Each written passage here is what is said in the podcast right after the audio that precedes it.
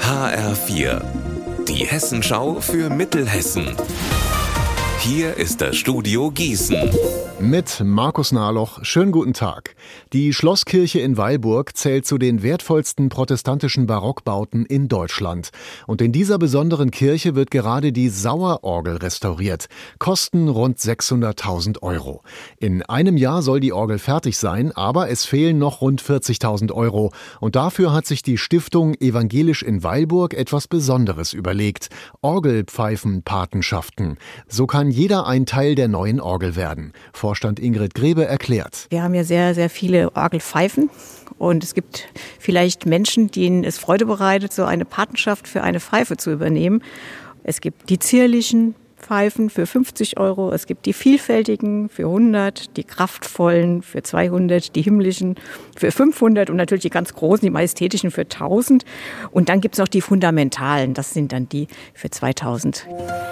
Der Verdacht hat sich bestätigt. Das Friedrich-Löffler-Institut hat in Münchhausen bei Marburg die Geflügelpest festgestellt. Betroffen ist ein Kleinbetrieb. 25 Hühner sind dort schon vor Tagen vorsichtshalber getötet worden. Die Tiere hatten sich vermutlich bei einer Geflügelausstellung in Nordrhein-Westfalen angesteckt. Eine Schutzzone rund um Münchhausen ist laut Kreisverwaltung vorerst nicht nötig. Ein Forschungsteam der Gießener Uni hat ein Video aus dem Weltall veröffentlicht.